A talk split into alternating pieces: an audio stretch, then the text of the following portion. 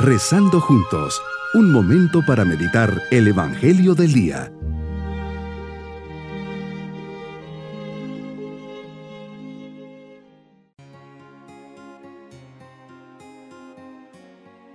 En este día nos unimos al Señor 22 de febrero, celebrando hoy la fiesta de la Cátedra de San Pedro.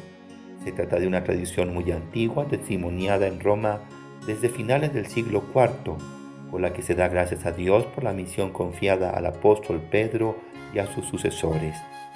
Meditemos en el Evangelio de San Mateo capítulo 16 versículos 13 al 19. Señor, dices a Simón Pedro, he pedido por ti para que tu fe no se apague, y tú, cuando te recobres, da firmeza a tus hermanos. Cátedra significa materialmente la silla en donde enseña el maestro en este caso el obispo. Ya los santos padres la utilizaban como símbolo de la autoridad que tenían los obispos, especialmente la sede de Pedro en Roma.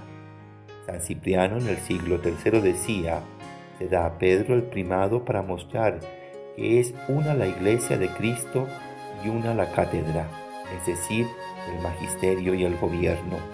Y para recalcar aún más la unidad, añadía, Dios es uno, uno el Señor, una la Iglesia y una la cátedra fundada por Cristo. Hoy recogemos, Señor, las palabras que diriges en Cesarea de Filipo, en las que prometes a Pedro y a sus sucesores el primado de la iglesia. Tú eres Pedro y sobre esta piedra edificaré mi iglesia, y el poder del infierno no la derrotará. Te daré las llaves del reino de los cielos, lo que ates en la tierra quedará atado en el cielo, y lo que desates en la tierra quedará desatado en el cielo. San Agustín exclama, bendito sea Dios, que ordenó exaltar al apóstol Pedro sobre la iglesia. Es digno de honrar a este fundamento por medio del cual es posible escalar al cielo. Así tiene que ser un verdadero pastor. En la primera carta de Pedro 5, 1, 4, se dirige con cierta solemnidad a los pastores de diversas iglesias locales del Asia Menor, exhortándolos a cuidar amorosamente de quienes les están encomendados. Sed pastores, nos dice, del rebaño de Dios que tenéis a vuestro cargo, gobernándolo no a la fuerza, sino de buena gana, como Dios quiere, no por sórdida ganancia.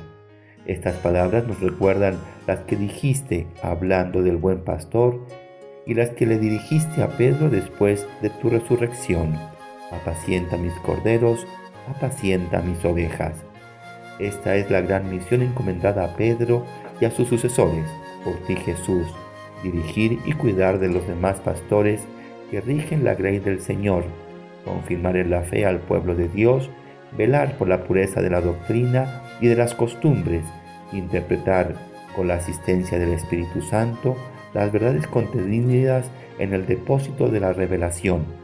Por eso escribe en su segunda carta, no, cesaré jamás de recordaros estas cosas, por más que las sepáis y estéis firmes en la verdad que ya poseéis.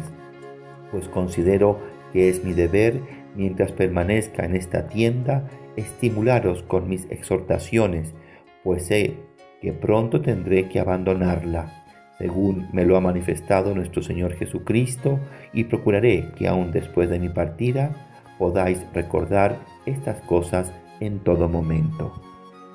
Y yo te digo a ti que tú eres Pedro, y sobre esta piedra edificaré mi iglesia. Los poderes del infierno no prevalecerán sobre ella, nos dice Mateo 16, 18. Los hombres y las mujeres, nos dice uno de los escritos del Santo Padre, de toda generación, en su peregrinación necesitan orientarse. Entonces, ¿qué estrella podemos seguir? La estrella que había guiado a los magos después de detenerse encima del lugar donde se encontraba el niño. Terminó su función, pero su luz espiritual está siempre presente en la palabra del Evangelio, que también hoy puede guiar a todo hombre a Jesús. Como propósito hoy rezaré tres Ave Marías por el Santo Padre. Mis queridos niños, hoy festejamos la Catedral de San Pedro. Es una fiesta que nos enseña que el amor del, al Papa es señal de nuestro amor a Jesucristo. y este amor y veneración se han de poner de manifiesto en la petición diaria por su persona y sus intenciones. El Señor lo conserve y lo vivifique y le haga feliz en la tierra y no permita que caiga en manos de sus enemigos. Ya saben cómo se llama el Papa, dónde vive y qué hace por la iglesia. No te olvides de pedir por él. Y nos vamos con la bendición del Señor. Y la bendición de Dios Todopoderoso, Padre, Hijo y Espíritu Santo, descienda sobre todos nosotros. Bonito día.